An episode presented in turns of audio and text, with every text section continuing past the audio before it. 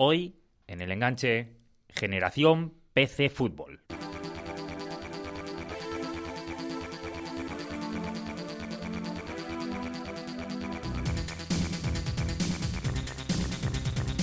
Imagina juntar a Messi, Cristiano Ronaldo, Bale y Neymar en un mismo club. Un ataque de ensueño, un equipo de videojuego, como se suele decir.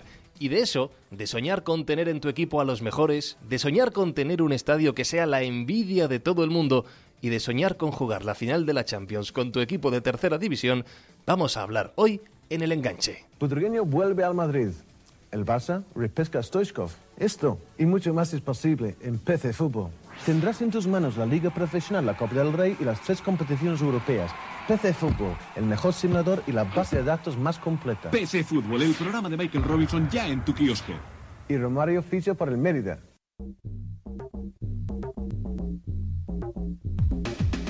Si en la actualidad FIFA y Pro Evolution Soccer se reparten el mercado de los videojuegos de fútbol a nivel mundial, queda un hueco por llenar en nuestro país. Un espacio antes cubierto por un título de producción española que cada temporada hacía correr a los fans hasta los kioscos, porque PC Fútbol principalmente se vendía en los establecimientos de prensa.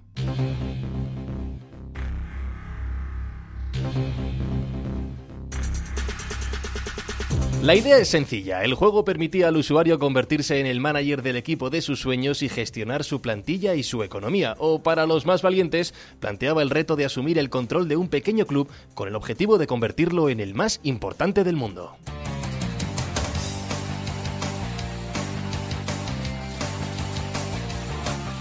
Desde 1992 hasta 2001, Dynamic Multimedia hizo crecer el proyecto y convertirlo en uno de los videojuegos más importantes en España. A PC Fútbol se le unieron versiones dedicadas a la liga italiana, inglesa, francesa y argentina. Incluso vimos nacer PC Basket. Mira, aquí está hablando la asistente del juego. Sube.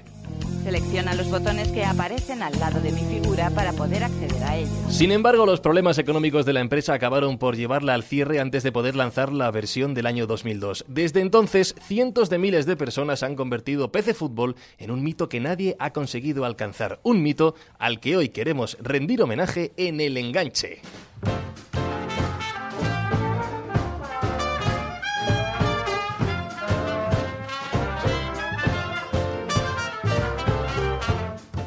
Porque tú, José David López, como un servidor, Fran Zuzquiza, conoces a este asistente que ha hablado y tú también has echado tus horas al PC Fútbol. Luego vamos a hablar más a- de ello, pero desde luego que nos vamos a echar unos cuantos años en el programa de hoy. ¿eh? Va, a Desde ser, luego. va a ser divertido.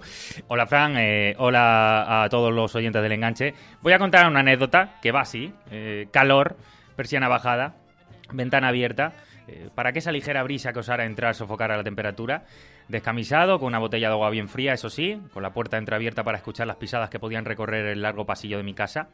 Al cabo de unos minutos la alarma baja, eh, la capacidad de atracción del ratón me secuestra y estoy vendido. Eh, vendido a la bronca, el castigo que recibiría si por enésima vez volvía a colarme en la habitación de mis padres para pasarme todo el día delante del ordenador y así absolutamente entregado al entretenimiento y asumiendo las graves consecuencias que podía depararme, pues pasé días, pasé horas, muchísimas, aunque nunca demasiadas, de mis veranos infantiles. Unos días era Nevio Scala. Eh, sí, no me preguntéis por qué, pero recuerdo perfectamente que aquel nombre, que en su día era entrenador del Borussia Dortmund, pues me cayó en gracia y, y lo usaba como símbolo de máxima profesionalidad. También intentaba acercar ese sueño de la Champions a, cualquier club. Eh, otros días era el nuevo Silvio Berlusconi proyectando una escuela futbolística, impulsando a quienes tenían nuevas ideas para mi club. Y otros, que por cierto eran los que más me gustaban, pues era un simple entrenador primerizo que quería romper las barreras de esa historia, ascendiendo y sumando gestas imposibles con mi talavera. Para mi madre me había convertido en una especie de epiléptico atrapado en ese cacharro venenoso, según palabras suyas. Se acabaría riendo porque eh, para ella era una peligrosa atracción, pues al final aquello, para mí, eh, esos curiosos ordenadores de finales de siglo, pues fue mi primer amor real, probablemente el único de mi vida por los videojuegos, eso sí. Y la excusa de la industria no había sido el último superhéroe ni el último espía salvavidas, sino un concepto tan sencillo como adictivo de lo que ya amaba que era el fútbol. Aquellas horas son y serán siempre para mí eh, era PC Fútbol, era mi PC Fútbol. Y por eso el programa de hoy, Fran y oyentes del enganche, es para mí y para todos tan especial. Y es que hay tantas historias de PC Fútbol como usuarios ha tenido este videojuego al que hoy rendimos homenaje. Por cierto, ya que estamos hablando de ordenadores, de tecnología, os quiero recordar que podéis seguir a El Enganche y a Spain Media Radio a través de las redes sociales buscando El Enganche o Spain Media Radio en Facebook, en Twitter o en Instagram y que cada lunes El Enganche, este podcast está disponible en la web y app de Spain Media, en iVoox, en iTunes, en Spreaker y en SoundCloud. Así que si no nos escuchas, no será porque no tengas opciones. Dicho todo esto, arrancamos, encendemos ya el PC Fútbol. Bueno, yo no tengo ningún problema con tu bizarreta y no sé si lo tiene conmigo, pero vamos, me extrañaría mucho porque yo me dedico al ramo de la construcción y no lo he visto en mi vida. Vive la emoción del fútbol en tu PC. Con PC Fútbol 2000. Preguntarle a mi señora, que también es portera. Estos son los anuncios que Javier Fesser eh, dirigió, dirigió la campaña de PC Fútbol 2000 que salieron en televisión y queremos recordando durante este programa dedicado a PC Fútbol que antes que una historia de éxito hay que decir que es una idea familiar. El periodista Gaby Ruiz es el culpable del nacimiento de este juego junto a sus hermanos. Son dos décadas trabajando en Canal Plus, hoy forma parte de la dirección deportiva del Middlesbrough inglés y sobre todo Gaby pues es amigo del enganche y ha ayudado con su trabajo a la web en tiempos pretéritos, en otra época, pero en muchas ocasiones, por lo que de verdad es un verdadero placer, él lo sabe, que hoy nos acompañe para un ratito de radio. ¿Cómo estás Gaby? ¿Cómo estás amigo? ¿Qué tal? ¿Cómo estáis? Muy buenas. Encantado de escucharos. Hace tiempo que no nos vemos, Gaby, pero ya hablamos en su día algunas cosas, de que en el fondo tú eras un poco el culpable de que esa generación, mi generación, fuera atrapada por el que para mí desde luego es el mejor videojuego de la historia. ¿Cómo se te ocurre, Gaby, la idea de crear el, el PC Fútbol? Vamos a, a la base, al nacimiento de toda esta idea. Primera piedra es que un, un, tío mío, un hermano de mi padre, que vive en Londres en los años 80, cuando los ordenadores personales no existen realmente. De manera incipiente se empiezan a ver en Inglaterra estos ordenadores personales. Uh -huh. Y entonces este tío nuestro nos trae un ordenador, nos lo trae desde Londres, donde él vive. A partir de ahí, mis hermanos que son mayores que yo, yo todavía soy menor de edad, pues empiezan a toquetear el ordenador, aprenden a programar y en algún momento dado viajan a Londres. Y entonces en uno de esos viajes traen un manager de fútbol, los primeros de todos, el fútbol manager. Y claro, yo empiezo a trastear con eso, yo que soy un loco del fútbol, y bueno, a la semana yo ya no hacía otra cosa. O sea, sí. mi madre me daba por perdido, yo salía del cole y jugaba hasta que me iba al cole a la mañana siguiente. O sea, era una cosa de locos. Con lo cual yo ese vicio tan increíble, unos años más tarde, pues les dije a mis hermanos, oye, ¿por qué no hacéis esto? Esto es una adicción total y esto es verdaderamente un disfrute. ¿Por qué no lo hacéis? ¿no? Sin embargo, tú, Gaby, cuando coges este primer juego, eh, ves que algo le falta y que algo puedes aportar tú para crear después PC Fútbol. ¿Qué, ¿Qué, le faltaba a este Fútbol Manager? Bueno, era muy básico, porque yo os estoy hablando del Fútbol Manager que me trae mi hermano mayor desde Londres, es un videojuego para el Spectrum, es decir, estamos hablando de la prehistoria, ¿no? Sí. El pleistoceno de los ordenadores personales. Imaginaos lo básico que era. Prácticamente no podías hacer nada más que fichar jugadores y jugar partidos en los cuales tú solo veías los highlights. Y los sí. highlights, imaginaos la calidad de los gráficos. Sí. Era algo infame realmente, pero claro, poneros en mi mentalidad, ¿no? En la mentalidad de la España de los años 80 por supuesto que a mí se me ocurrían mil cosas que se podían hacer, no solo una ni dos, sino mil. Y poco a poco las fuimos implementando realmente por propia iniciativa mía o por petición de los usuarios, que como sabéis PC Fútbol siempre se nutrió de, de, cartas de, de, usuarios. Pero por supuesto que había un montón de cosas que le faltaban. ¿no? Mm. Quizá el punto maestro, Gaby, de ese PC Fútbol era la, base de datos, que conociéndote pues no sorprende tanto que hicieras, pero si nos colocamos en aquellos años en un Gaby, como dicen, más joven, sin duda es un reto. ¿Cómo, eh, digamos, que llegas a ese detalle para elaborar base de datos con tantos jugadores, con tantos jóvenes, con ese tipo de cosas? Esto sí que fue un poco cabezonería mía porque a mí no me gustaba poner en el mercado un, un, videojuego sin más. Yo hablaba siempre con mi hermano y además mi hermano, el, el, director de la empresa, yo le dije esto lo podemos acompañar con una base de datos y podemos hacer algo que no existe. Tened en cuenta que yo, cuando los primeros PC Fútbol ya habían salido, o el primero, habían pasado unos años, yo ya viajaba, por supuesto ya había ido a Londres porque era una ciudad que me fascinaba y entonces yo había entrado en contacto con la cultura de lo que son los libros de fútbol en Londres. Los libros de Who's Who, que yo no sé si los habéis llegado a ver alguna vez. Libros en los que lo único que había era la carrera completa de un futbolista y te venían todos los futbolistas de Inglaterra. y te venía temporada, equipo, número de partidos, número de goles. Eso en todos los jugadores. Entonces, a mí eso me parecía una información fascinante y en España no existía. Entonces, yo lo que propuse fue hacer algo, implementar no solo una descripción técnica del jugador, que a mí me apetecía hacer, porque yo los conocía prácticamente a todos, sino además hacer, digamos, ese historial de equipos y de temporadas que en España no existía, no, no lo había en ningún sitio. Ahora lo tenemos por todos los lados en Internet. Y con todo esto que comentas, con el equipo formado por los propios hermanos Ruiz, con la base de datos que ponéis en marcha, lanzáis la primera versión, todavía no llamada PC Fútbol, el simulador de fútbol que creasteis.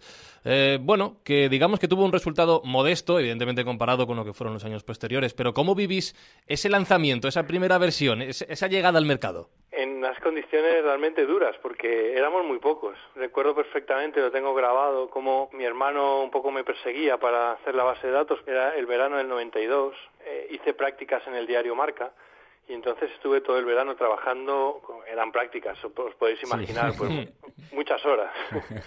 Entonces recuerdo que en, los ratos libres que tenía en el marca, pues iba haciendo la base de datos, iba escribiendo los textos de los jugadores, pero lo hacía eh, en papel, porque entonces había ordenadores, pero eh, eh, tenían un uso muy básico. Tú no podías, no había internet, no podías mandar un mail, no podías mandarte un texto a ti mismo. Entonces yo escribía en papel los textos y luego por la noche cuando salía del marca me iba a la oficina de Dynamic y allí ya mi hermano me ponía el ordenador, me lo colocaba todo para que yo eh, escribiera los textos. Entonces realmente es todo muy arcaico, parece mentira, porque yo todavía me siento joven, pero cuando pienso en estas cosas parece mentira, porque realmente no existía ni siquiera Internet y aún así tuvimos que escribir un texto bastante largo sobre cada uno de los jugadores de primera división. Fue bastante duro, pero también muy reconfortante. Gaby, a mí me fascinaba la idea de, encontrar y hacer progresar juveniles. Me acuerdo de que al cabo de unos años tenía en mi equipo a un lateral que se llamaba Leo, a un central que se llama Zangirolami. Sabía que te ibas a reír y me encanta de esto porque estamos refrescando a memoria los dos a la vez. Y sobre todo, y esto es muy fuerte, era Usandi, que era un killer que acababa siendo realmente el mejor 9 del planeta. O sea, yo deseaba que Usandi fuera el primero que mi ojeador encontrara porque era una estrella. ¿Cómo se te ocurrió esa parte de, del videojuego, Gaby? y no sé hasta qué punto es real estos nombres de jugadores. A ver, todo eso estaba un poco fuera de mi control, porque todo eso los programadores que hacían PC Fútbol, que no sabían nada de fútbol, como curiosidad, me acuerdo que uno de los programadores de aquel PC Fútbol no sabía quién era Butragueño, que el equivalente ahora es no saber quién es Cristiano Ronaldo, pero tenían que construir una inteligencia artificial para recrear un mundo futbolístico imaginario. Entonces todo eso se hacía a través de documentos que yo redactaba que eran interminables porque igual tenían 50, 70, 100 folios en los que yo detallaba hasta la última coma de cómo funciona el mundo del fútbol. Y entonces yo lo que hacía era, cuando vayan pasando los años, los jugadores se tienen que retirar. Tú no, puedes estar 20 temporadas con el mismo delantero centro. Yo se lo explicaba a ellos. Entonces, tenemos que inventar una inteligencia artificial, un sistema que genere futbolistas con nombres aleatorios y que les dé las cualidades, o sea, que los jugadores se reproduzcan. Es decir, si ahora mismo se retirara Cristiano Ronaldo, tendría que nacer otro Cristiano Ronaldo con otro nombre que fuera joven y que potencialmente llegara a tener esos parámetros, ¿vale? Entonces, en el fondo eran jugadores repetidos, pero que volvían a nacer, digamos. De hecho, de hecho, hablando de esto, yo recuerdo, no sé si llamarlo bug o una característica del juego, si un jugador se iba a retirar y tú le dabas a seguir con tu ojeador, luego cuando ya se había retirado, el ojeador eh, seguía siguiendo al nuevo jugador del que está hablando Gaby, a su reencarnación, digamos. O sea, lo podías tener pues controlado. Es posible. Luego os puedo decir que pasábamos no horas ni días, sino pasábamos semanas para testearlo. Porque, insisto, éramos muy pocos y hacer un juego que en teoría tiene que durar toda la eternidad en el tiempo y se tiene que ir recreando, se tiene que ir regenerando. Era muy complicado y entonces intentábamos evitar que, pasaran cosas tan evidentes como la que me acabas de decir, pero mm. realmente era muy difícil. Yo, yo me acuerdo de, ir ahorrando, sobre todo los fines de semana, para acercarme al kiosco a por las llamadas extensiones, que eran el calcho de Argentina. Ya sabes que, en esto somos muy, muy parecidos, locos. Lo que me sirvió, evidentemente, para aprender muchísimo. Pero he citado algo en esto que para mí es un detalle clave, y es que el PC Fútbol se vendía en kioscos y a un precio bastante accesible. Esta, esto era una, eh, un proyecto muy bien pensado en ese sentido también, ¿no, Gaby? Sí, y esa era la razón de que fuera acompañado por una revista. Para venderlo en kioscos no podía ser un videojuego, tenía que ser una publicación editorial, por ley. Nosotros teníamos claro que para que el juego se vendiera bien tenía que estar en el punto de venta de kiosco. Si solo lo hubiéramos vendido en tiendas de informática, no se habría vendido tanto, eso es una evidencia. Hay que volver a hacer un viaje en el pasado mentalmente y darse cuenta de que entonces no existía la descarga, no se podía comprar por internet como ahora. Antes había que comprarlo físicamente y digamos que así conseguimos acceder a mucha más gente, yo creo, al, al venderlo en, en el kiosco y lo del precio accesible fue una obsesión de mi hermano. Mi hermano creía firmemente en que la, la, única manera de acabar con la piratería era bajar los precios. Totalmente. Te voy a hacer tres preguntas rápidas, Gaby. La primera, ¿cuántos nombres de jugadores han podido pasar por tu mesa durante estos años de PC Fútbol? ¿Cuántos nombres de jugadores? Imposible que te dé una cifra, miles. De estos miles, ¿algún descubrimiento del que puedas presumir? Yo fui el primero en ver a esa es otra cosa muy graciosa. ¿eh? Yo, en la época, yo ya conocía a Maldini y Maldini y yo teníamos la sana costumbre de juntarnos en su casa a ver partidos raros, porque era algo que nos gustaba hacer. Sí, solo, os eso entiendo. Solo se, podía hacer. Bastante. solo se podía hacer en casa de Maldini.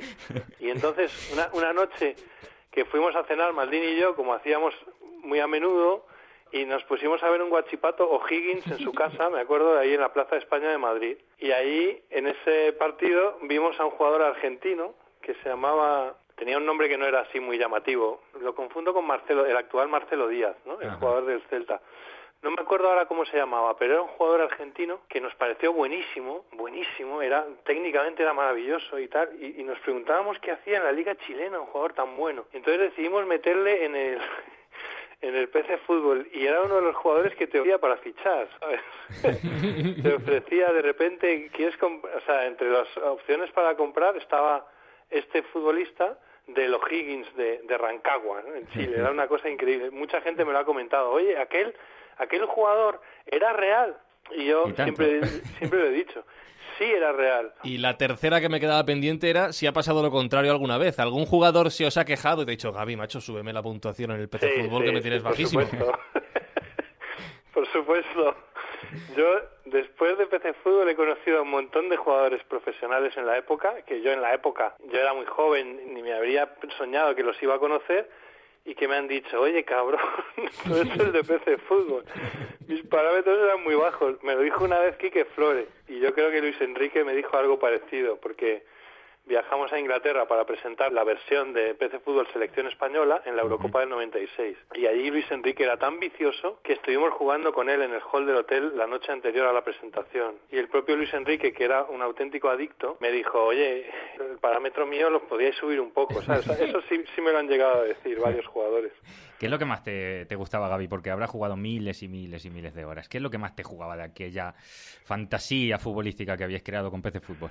Es que me gustaba todo. Me gustaba la idea de ampliar el estadio, me gustaba la idea de, de encontrar jugadores, de que fueran creciendo, me gustaba todo, me fascinaba, porque en el fondo todas esas cosas las tenemos más presentes, pero en, en aquella época, insisto en esto porque Sí, sí, es clave, es clave. Éramos mucho más paletos, ¿no? Entre comillas, los jóvenes de aquella época. Ahora está todo en Internet, todo está en las redes sociales, todos sabemos de todo y todos tenemos información de todo y tenemos acceso a todo. Mi fascinación cuando vi aquel fútbol manager es inde- indescriptible. Venía de otro planeta, ¿sabes? Venía de Londres. Yo tenía 15 años y aquello venía de fuera de España. Imagínate lo que era para mí que nunca había salido de España. Yo recuerdo eh, las, las riñas que me caían por, por estar todo el día metido en la habitación de Toma mis ya vi. padres jugando Claro. a, a ese ordenador que, que es, es cierto lo que dice Gaby totalmente. Yo recuerdo que no sabía ni siquiera bien teclear por entonces. O sea, no, no era ni siquiera un ordenador que tú... Recuerdo que teníamos que mirar los requisitos mínimos. Siempre me quedaba con voy a ir a la tienda a ver los requisitos mínimos a ver si no me va a servir. Este tipo de cosas. O sea, eh, es totalmente Sí, que. Y, fíjate, una de las cosas que nos dolía de meterle más cosas al juego es que mucha gente nos escribía para decirnos que la nueva versión no le funcionaba en su ordenador Claro. y que no se podía permitir comprarse otro. Aquello del Pentium 3 y Pentium 3. Exacto, me viene a la cabeza según lo cuentas. Eh, Exacto, eh. y te aseguro que para nosotros era doloroso, pero no era una cosa totalmente inevitable. No, no podíamos dejar de crecer y de meterle cosas nuevas, ¿no? Vamos a dejar de echarnos años encima, Gaby, con esto de mirar tanto atrás en el tiempo. Ah, hablando de la actualidad, ahora mismo estás integrado en la dirección deportiva del Middlesbrough.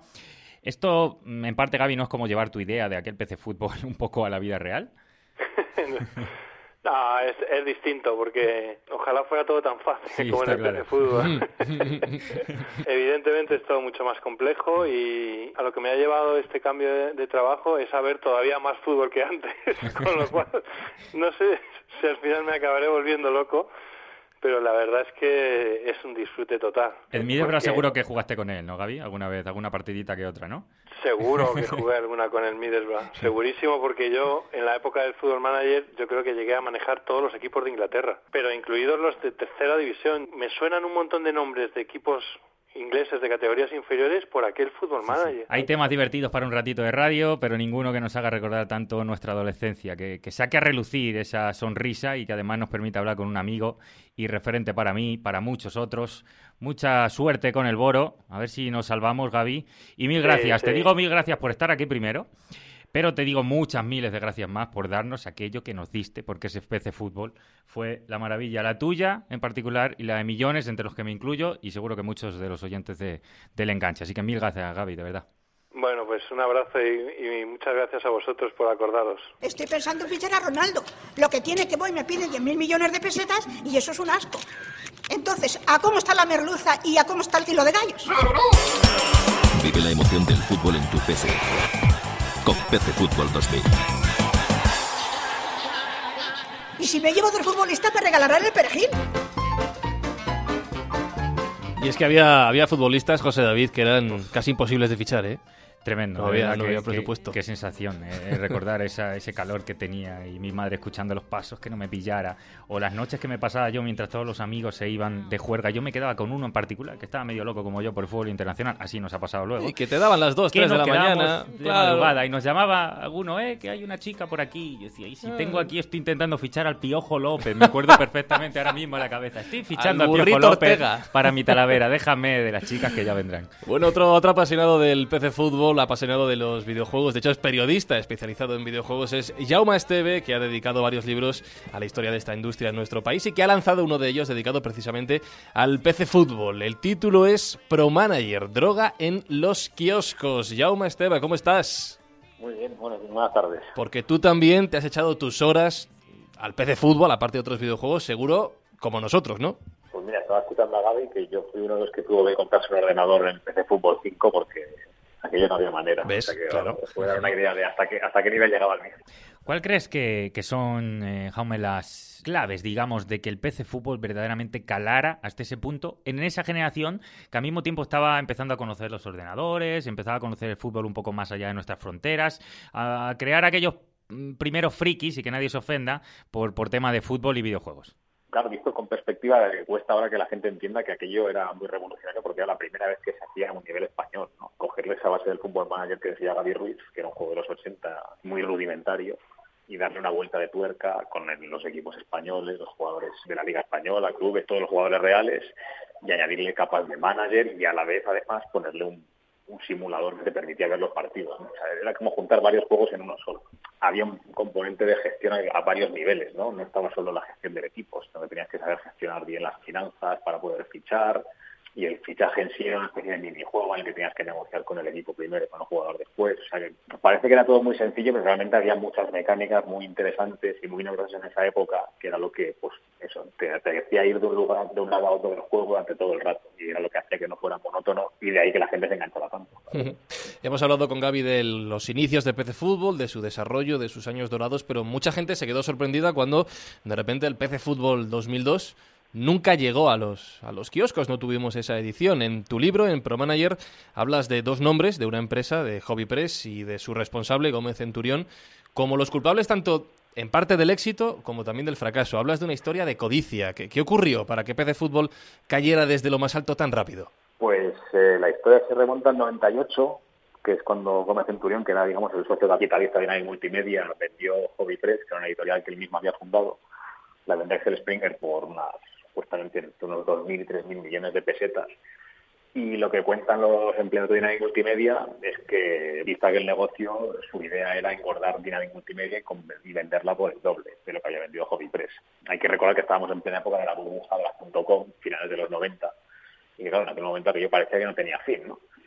Y la historia es que empezó a engordarlo, pues el problema que tuvo es que aquello le pinchó, plena fase de, crecimiento y se dio con una empresa sobredimensionada eh, en la que no solo hacía videojuegos, sino hacía portales de contenidos en Internet que nunca salieron. Y claro, ahí las cuentas empezaron a no dar. Eh, eso por un lado y por otro que PC Fútbol fue perdiendo, perdiendo calidad en los últimos años, aunque yo a mí yo creo que el 2001 fue uno de los mejores que se hicieron en parte porque Centurión, en ese momento en el que intenta hacer crecer a la empresa, se deshace de toda la parte creativa. Los otros socios fundadores de la multimedia los echa y se queda él solo al, al, mando y pone a la segunda fila a crear los juegos. El prólogo de tu, de tu libro, por cierto, lo firma Mitchell. Nos ha hablado eh, Gaby Ruiz de varios nombres, como el propio Luis Enrique, como Mitchell. Eh, ¿Qué más jugadores conoces tú que estuvieran enganchados a PC Fútbol? Pues mira, el mismo prólogo dice que Quique Sánchez Flores y Laudrup también estaban ahí bastante enganchados. En el libro se habla incluso de que Iniesta era el único en Fuente Alvilla que tenía un ordenador en el que se podía jugar a PC, a PC Fútbol. Eso es buenísimo. Piqué también en una de sus primeras colaboraciones en papel en la revista del Mundo dijo que él, que él hacía videojuegos ahora porque, porque había sido enganchado al PC Fútbol en su día. Me suena que Víctor Valdés también jugaba en definitiva, eh, si tiras un poco de hilo y rascas te van saliendo nombres. Víctor Sánchez del Amo también jugaba y de hecho se cambió las estadísticas, fue un día de estudio de Dinamic Multimedia y se cambió, se mejoró los números. O sea, que, era un juego bastante popular entre, entre los jugadores de la época. ¿A qué hice lo de Piqué? Eh, le leí en esa entrevista eh, o en esos artículos que ha escrito en papel eh, algo así como que no hay cantera o especialización idónea en España para profesionales de videojuegos que digamos que eleven ese nivel y quizá por ello puede ser que nadie haya sido capaz de recoger el testigo de PC Fútbol. Es decir, ¿va todo un poco unido? Bueno, eh, a nivel de formación no te sabría decir porque yo no soy un experto en eso. Sí es cierto que el juego como tal es muy hijo de su época. O sea, hubo un intento de, de volver a hacer el, el, fútbol llamado FX Fútbol, que era prácticamente un calco del, del 5.0 y fue un, fue un fracaso porque se demostró que habían pasado 20 años y que los videojuegos han, han, han evolucionado mucho. ¿no? El tema es que hoy en día el gran juego de fútbol, que es Fútbol Manager, es tan complejo que realmente competir contra eso es, es muy complicado. Hace falta muchísimos medios, y empezar desde cero, tal y como está ahora mismo en nuestro videojuego, es, es complicadísimo. Bueno, si quieres eh, recordar los años de PC Fútbol, aquellos juegos, aquellas horas que hemos echado delante de la pantalla comprando y vendiendo a nuestros jugadores favoritos o aquellos que no nos funcionaban, os recomendamos el libro de Jaume Esteve, que es eh, Pro Manager Droga en los kioscos, que podéis encontrar ya mismo también a través de su página web. Buscáis 8 quilates en Google y allí tenéis toda su obra. Jaume, muchísimas gracias, seguimos en contacto. Gracias por acercarnos a estos años tan buenos del fútbol español. Un abrazo.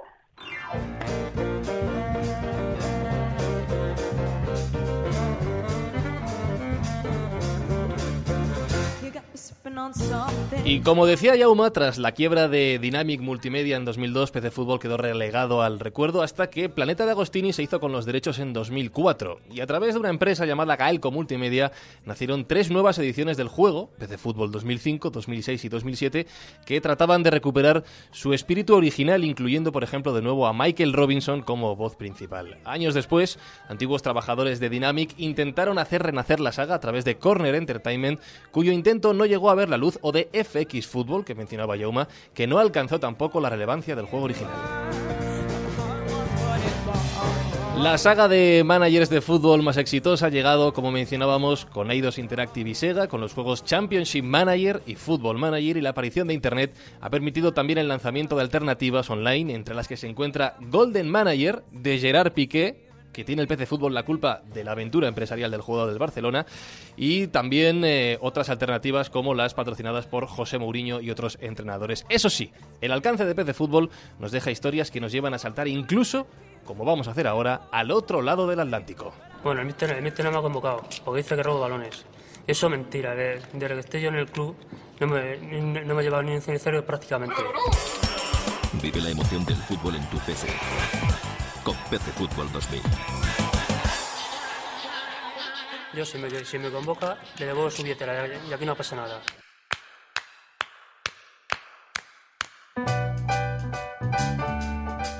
Porque en Argentina nos espera Hernán Montoro, que desde allí es argentino, es hincha de Boca, hincha de Platense y aficionado del Leganés. Suena aleatorio, podría serlo, pero todo tiene su explicación en el propio PC Fútbol. Pero se lo vamos a preguntar al propio Hernán. Hernán Montoro, ¿cómo estás? Bienvenido al enganche. ¿Qué tal? Buenas tardes. Eh, cuéntanos, ¿qué tiene que ver un argentino con el PC Fútbol y ya encima con el Leganés, rizando el rizo?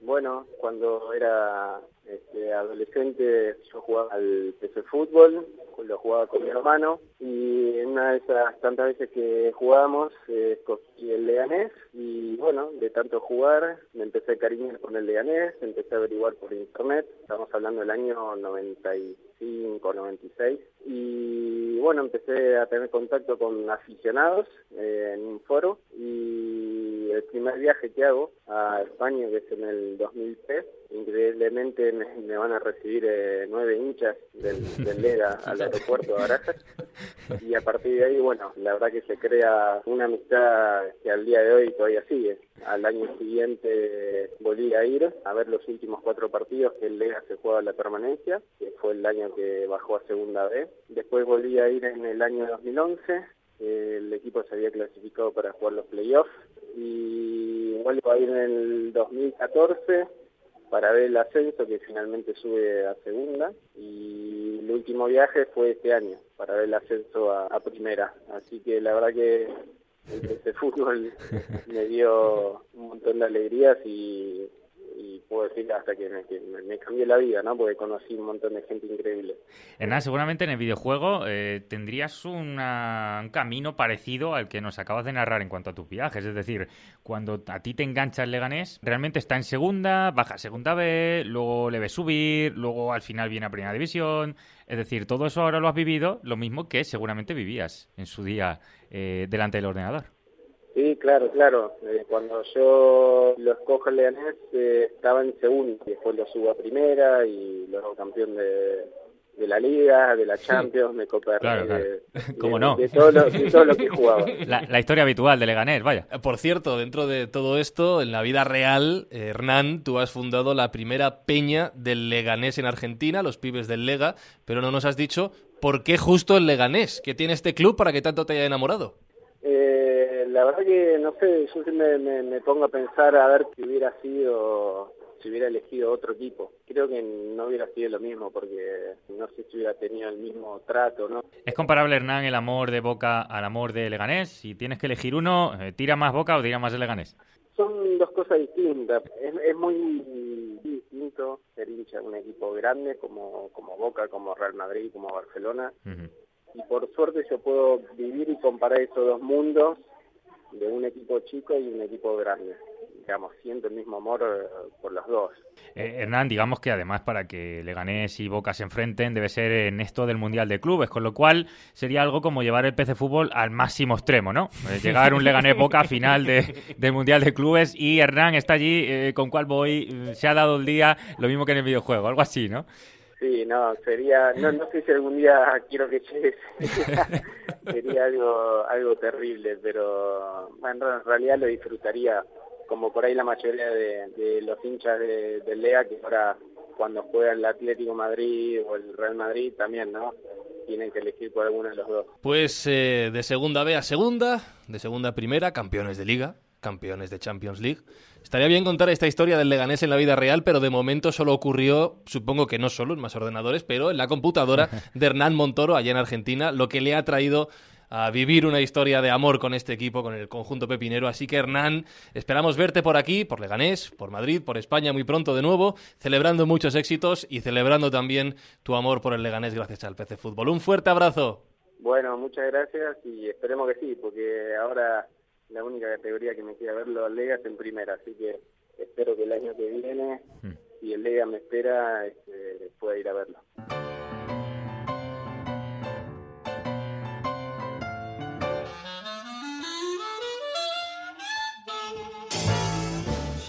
Total, que tenemos la casa de una familia en España, la familia Ruiz, que de repente recibe el ordenador de su tío, un videojuego que los hermanos traen también de Inglaterra, nace una idea, un videojuego, un chico en Fuente Alvilla que se tiene que, que se compra el juego en el único ordenador del pueblo, gente que se compra ordenadores nuevos para poder jugar a las nuevas versiones, cracks como todos los que hemos escuchado, nombres inventados a los que José David fichaba porque ya el, equipo no le daba para más. en fin, la cantidad de horas que hemos dedicado a esto hoy han sonado aquí en el enganche en Spain Media Radio.